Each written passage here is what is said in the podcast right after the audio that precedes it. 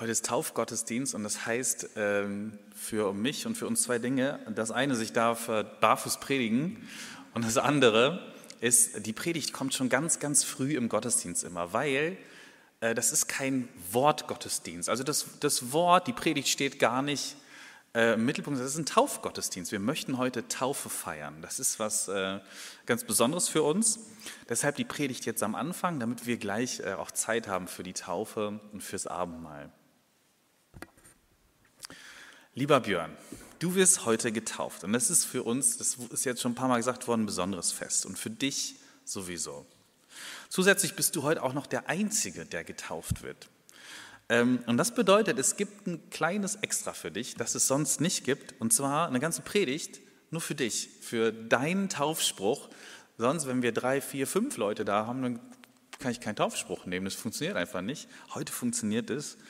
Und wir nehmen uns heute richtig Zeit, um dir diesen Taufspruch zuzusprechen und den äh, auch einmal fett zu unterstreichen und zu gucken, was der eigentlich bedeutet. Und liebe Gemeinde, die Predigt ist natürlich auch für euch alle. Die ist nicht nur für den Björn. Ähm, die Erfahrung ist, wenn man ganz konkret predigt, vielleicht für eine Person, ähm, dann können oft trotzdem ganz, ganz viele was damit anfangen. Und wenn man andersrum versucht, ganz allgemein für jeden zu predigen, also jedem recht zu machen, äh, dann kann oft fast niemand was damit anfangen, weil es dann zu allgemein und zu langweilig wird. Dein Taufspruch und damit der Predigtext steht in Psalm 139, Vers 14. Und da sagt der äh, Autor, ich danke dir, also Gott, ich danke dir, dass ich wunderbar gemacht bin. Wunderbar sind deine Werke. Das erkennt meine Seele. Ich lese es nochmal. Ich danke dir, dass ich wunderbar gemacht bin. Wunderbar sind deine Werke. Das erkennt meine Seele. Ich möchte diesen äh, Abschnitt, diesen Vers jetzt mal so fast, fast Wort für Wort durchgehen und dir und uns das zusprechen. Es geht los mit Ich danke dir.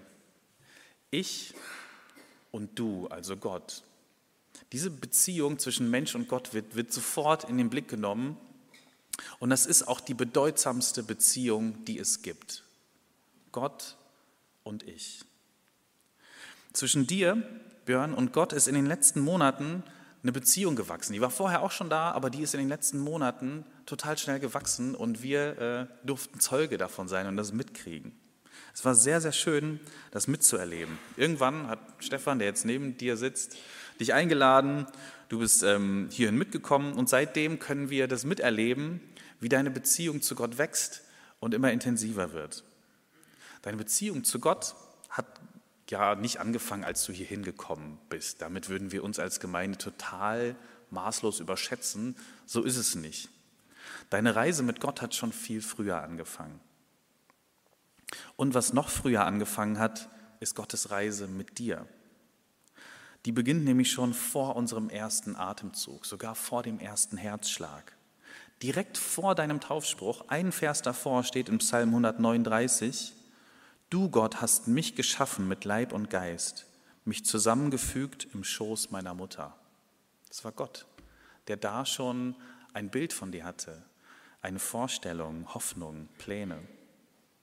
Gott hat sich schon Gedanken über dich gemacht, als du noch ein Zellhaufen warst. Und Gott ist bis heute mit dir unterwegs. Als du dann im letzten Jahr hier zu uns gestoßen bist, war für dich sehr schnell klar, dass du dich gerne taufen lassen möchtest. Du hast hier eine andere Taufe mitgekriegt und hast gesagt, das will ich auch. Ähm, und es war auch so ein richtig fester Entschluss. Das war völlig klar. Taufe ist nämlich so ein Bekenntnis zu, diesem, äh, zu dieser Beziehung Gott und du oder ich und du, der Gott ist. Dazu sich zu bekennen, sagen, diese Beziehung ist mir wichtig, in der lebe ich und dazu möchte ich mich auch öffentlich bekennen. Und in der Taufe kommt dein Bekenntnis zu Gott zusammen mit Gottes Bekenntnis zu dir. Das ist für uns theologisch total wichtig, dass es nicht von dir abhängt, was jetzt hier passiert, sondern dass Gott sich schon viel früher zu dir bekannt hat und das heute in dieser Taufe auch nochmal ganz ausdrücklich tut. Wir haben einen Taufkurs, den haben wir zu zweit gemacht. Das war auch eine ganz neue Erfahrung für mich, einfach einen ganzen Tag für einen Menschen Zeit zu haben. äh, da haben wir das an so einem Samstag gemacht und haben zusammen ganz unterschiedliche Texte aus der Bibel zum Thema Taufe gelesen. Unter anderem den Text äh, aus Markus 1, wie Jesus selber getauft wird. Da kommt Jesus zu Johannes, lässt sich taufen und als er dann aus dem Wasser steigt, ähm, spricht Gott Jesus zu, du bist mein geliebter Sohn. Also auch Jesus empfängt diese Zusage und diese Identität, als er sich taufen lässt. Und daraufhin beginnt dann der ganz aktive Weg Jesu, der uns auch bekannt ist. Jesus geht dann erstmal in die Wüste und muss unterschiedliche Proben bestehen. Aber in dieser Taufe werden seine Identität und seine Berufung klar. Und so ist es auch heute für dich, lieber Björn. Jetzt stand in diesen ersten Worten, ich danke dir. Ich glaube, Dankbarkeit ist ein wichtiger Weg, um diese Beziehung zwischen Gott und uns auszudrücken, um das irgendwie in angemessene Worte zu fassen. Weil diese Beziehung zu Gott uns ins Staunen bringen kann, uns immer wieder etwas Neues über uns offenbart, über die Welt, über andere Menschen. Und die, die natürliche und auch geistliche Reaktion darauf ist, Danke zu sagen. Danke für das, was wir als Geschenk empfangen. Weil wir spüren, dass wir uns Gott verdanken, im wahrsten Sinne des Wortes. Wir sind da, weil Gott uns wollte und weil Gott und Jesus Christus uns erlöst hat.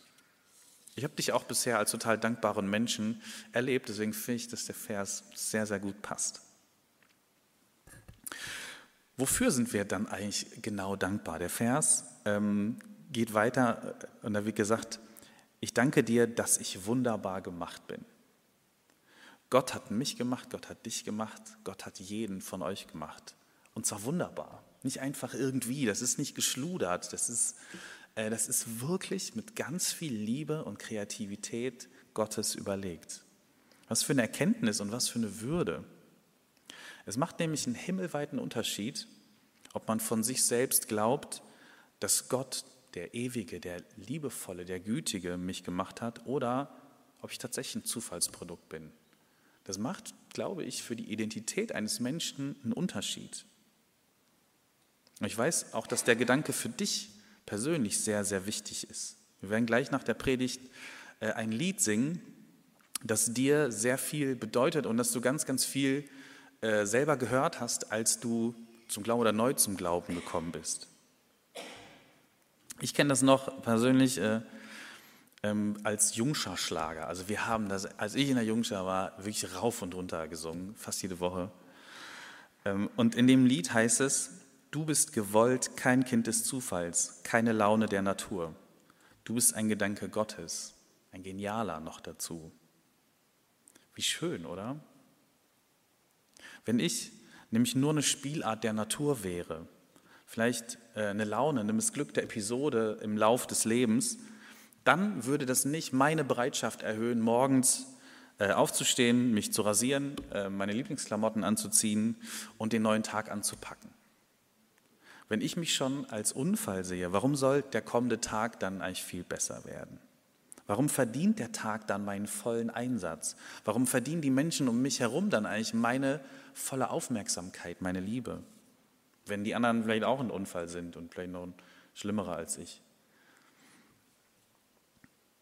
Aber wenn ich überzeugt bin, dass ich die Idee und die Umsetzung des Gottes bin, der all seine Kreativität und seine ganze Liebe in mich äh, investiert hat, ähm, dann macht es nur Sinn, dass ich aufstehe und dass ich mich selbst auch mit Liebe und Freude und Hingabe behandle. Und dann macht es auch Sinn, dass ich die Menschen um mich herum mit derselben Freude und Aufmerksamkeit begegne, weil dann alles ein erstaunliches und großes Wunder ist.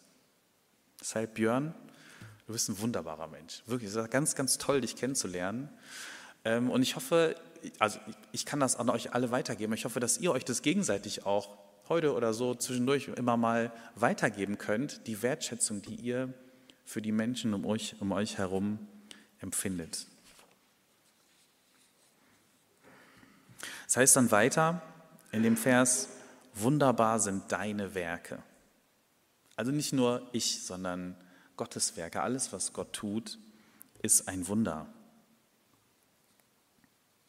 Wenn man sich mal mit dir unterhalten hat in, in den letzten Monaten, dann konnte man entdecken, dass dieses, dieses Staunen und dieses, äh, die, die Wunder Gottes entdecken dich richtig ergriffen hat und begeistert hat. Du hast ganz oft, äh, oder was heißt oft, du hast mir immer wieder mal erzählt, äh, Albert, ich brauche viele Dinge gar nicht mehr, das interessiert mich alles gar nicht mehr. Irgendwelche Sachen, die viel kosten, äh, weiß ich, ein Fernseher, Ablenkung, brauche ich einfach nicht. Ähm, und hast äh, dann immer gesagt, guck doch noch draußen, ist doch alles da. Was brauche ich denn? Ähm, drinnen brauche ich nur ein Bett und eine Dusche und ansonsten sind die Wunder Gottes doch äh, überall zu sehen und zu bestaunen und zu begreifen. Und das finde ich, äh, find ich total inspirierend an dir, dass das ist. Und ich wünsche dir, dass du noch ganz, ganz viele spannende Entdeckungen machst. Gott hat nämlich so viele Wunder und Geheimnisse in diese Welt gelegt. Und das sind nicht Geheimnisse, damit wir dumm dastehen und so wenig wie möglich wissen, sondern damit das Leben eine Entdeckungsreise ist. Es sind Geheimnisse und Gott möchte, dass sie Stück für Stück äh, entdeckt werden und gelüftet werden und wir ins Staunen kommen. Wunderbar sind deine Werke, das erkennt meine Seele. Das erkennt meine Seele. Der Ort, an dem das erkannt wird, ist meine Seele. Tja, wo ist eigentlich dieser Ort? Was ist dieser Ort? Seele ist, äh, jetzt ist kein einfacher Begriff. Ist jetzt in der, in der Philosophie und Geistesgeschichte ein hochkomplexer Begriff. Man könnte jetzt fragen, ja, was, was ist das denn eigentlich? Wir sind alle, ich wollte jetzt sagen größtenteils, aber ich glaube, wir sind alle von der griechischen Philosophie geprägt, ähm, viel mehr als von der hebräischen Art zu denken. Und die griechische Philosophie, die liebt es unendlich, Dinge äh, einzuteilen und zu trennen. Also das ganz genau zu nennen, das ist das und das gehört dahin, das ist das und das gehört dahin. Äh, und das ist für bestimmte Sachen total hilfreich. Ähm, und dann hat man auch zum Beispiel gesagt, ähm, das hier, das ist äh, der Leib, den kann ich ja sehen. Dann gibt es noch den Geist äh, beim Menschen. Mit dem Geist kann ich, kann ich denken und, weiß ich nicht, Sprache formulieren und so. Und dann sind wir ja aber irgendwie auch noch mehr als mein Verstand und mein Leib. Und das ist dann die Seele. Und man kann aber gar nicht so genau sagen, was ist das denn jetzt eigentlich? Und was dann auch passiert ist, man hat es eben abgetrennt von allem anderen. Im Hebräischen ist das anders. Da steht, im, im Urtext steht der Begriff Nefesh. Was für ein schönes Wort. Und der bedeutet etwas ganz anderes, als was wir uns unter Seele vorstellen. Also, dass Seele irgendwas ist, was zum Beispiel unseren Körper überdauert, ähm, was ewig lebt, dass es vielleicht irgendein Teil in uns ist, sondern in der hebräischen Vorstellung ist die Seele ähm, etwas, was uns als ganzen Menschen ausmacht. Das ist ein lebendiges Wesen, ist eine Seele. Also es ist die Lebensenergie, die Vitalität, die in uns ist, die Gott in uns eingehaucht hat. Die Leiblichkeit, also wir einen Körper haben, ist da gerade mit eingeschlossen. Das gehört da unbedingt dazu. Also das, was wir so gerne voneinander trennen, ähm, das machen die nicht, sondern das erkennt meine Seele heißt dann eigentlich auch, das erkenne ich mit meinem ganzen Leben, mit meinem Körper, mit meinem Verstand und was da auch ganz wichtig dazu gehört, mit meiner Sehnsucht nach Gott. Die gehört nämlich auch zur Seele und zum Leben und zum Menschen. Wir müssten also eigentlich besser übersetzen, wunderbar sind deine Werke, das erkennt mein Leben oder das erkenne ich mit meinem Leben, mit allem, was mich ausmacht. Und ich erkenne es vor allem da, wo ich mich plötzlich lebendig fühle, angesprochen fühle, wo ich mich vital fühle, wo etwas in mir in Bewegung kommt. Das heißt es eigentlich, das erkennt meine Seele. Das erkenne ich da oder das erkennen wir da, wo wir uns lebendig fühlen. Das bedeutet jetzt nicht, dass Gott nur da ist, wo Menschen äh, gesund sind und möglichst schön und möglichst reich. Das wäre das wär völliger Quatsch. Gott ist natürlich auch in der Krise da, in der Krankheit, sogar im Sterben ist Gott bei uns und können wir uns erkennen. Und das Besondere ist, Menschen können sich auch mitten in diesen großen Krisen, sogar mitten im Sterben, lebendig fühlen. Und zwar, weil sie dann Gott noch näher sind als sonst. Also der, Körper, und jetzt trenne ich das auch ein bisschen, der Körper stirbt und trotzdem ist Gott uns so nah, dass wir uns lebendig fühlen können. Ich fand das bei dir, lieber Björn, in den letzten Monaten auch immer wieder total interessant und beeindruckend, weil du öfter gesagt hast, ey Albert, ich fühle mich so lebendig wie noch nie. Äh, ich habe ich hab Energie. Ähm, du hattest Bock auf viel Bewegung oft. Du warst viel in der Natur, du warst Laufen, Fahrradfahren. Äh, hast ein Video gezeigt, wie du am 1. Januar äh, in der, in der Wuppertalsperre baden warst, in eiskaltem Wasser. Und gesagt hast, ich, ich habe Energie, ich, ich fühle mich einfach lebendig, ich habe da Bock drauf. Du suchst Herausforderungen. Und ich glaube, das, das hängt tatsächlich alles zusammen. Unser Inneres und unser Äußeres sind keine getrennten und unabhängigen Systeme. Gott hat uns wunderbar gemacht und das gehört auch dazu, dass es so eine Einheit gibt von Innerem, wo Gott uns anspricht, uns lebendig macht und dass wir das auch im Äußeren erleben, um plötzlich äh, Energie und Lust haben, Dinge zu tun. Jetzt könnte man denken, das klingt ja alles fast zu gut, um wahr zu sein. Wunderbar gemacht, Dankbarkeit, Lebendigkeit, Vitalität, so großartig, oder? Wäre natürlich schön, wenn unser Leben und wenn dein Leben auf so einer geraden Linie einfach immer, immer, immer weitergehen würde. Und es tut es natürlich nicht. Du hast mir auch von anderen Dingen erzählt, von, von Kämpfen, von Rückschritten manchmal, von inneren Nöten, von Problemen, die dich herausfordern, manchmal überfordern. Und ich glaube, ich gebe damit weder etwas Privates preis noch irgendwas Außergewöhnliches, weil ich erzähle damit etwas, was wir alle erleben. Es ist, ist einfach völlig normal. Im Taufkurs ähm, haben wir auch einen Text gelesen aus Römer 6, wo das auch zum Ausdruck kommt. Römer 6 ist so einer der tiefsten und wichtigsten Tauftexte, die es in der Bibel gibt. Und da steht mal so ganz grob zusammengefasst, wenn wir im Wasser untertauchen, dann sterben wir mit Christus. Und wenn wir wieder auftauchen, dann stehen wir mit Christus wieder auf. Dann erleben wir die Auferstehung. Wir sind also durch die Taufe mit Christus ganz eng verbunden. Und damit hat die Sünde und der Tod keine Macht mehr über uns. Keine. Das ist die Wahrheit über uns. So steht es da in Römer 6. Und so schaut Gott uns auch an. Und dann steht da aber auch noch, äh, und sagt Paulus, und jetzt lebt bitte auch dementsprechend. Und jetzt gebt euch auch Mühe, dass das sichtbar ist. Lasst nicht zu, dass die Sünde, das alte Muster, Dinge, die Gott und dem neuen Leben nicht entsprechen, Macht über euch haben. Und da ist diese ganze Spannung, ähm, wird da drin mit ausgedrückt. Irgendwie sind wir natürlich bereits mit Christus verbunden. Es ist die Wahrheit, dass wir völlig frei sind. Und gleichzeitig weiß Paulus nur zu gut, ähm, dass es immer noch ein Kampf bleibt, dieser Wahrheit auch zu entsprechen, dementsprechend zu leben. Es ist kein Automatismus, sondern es ist ein Hin und Her und es ist ein langsamer Wachstumsprozess mit vielen Unterbrechungen, mit Umwegen, mit Kämpfen und Zweifeln.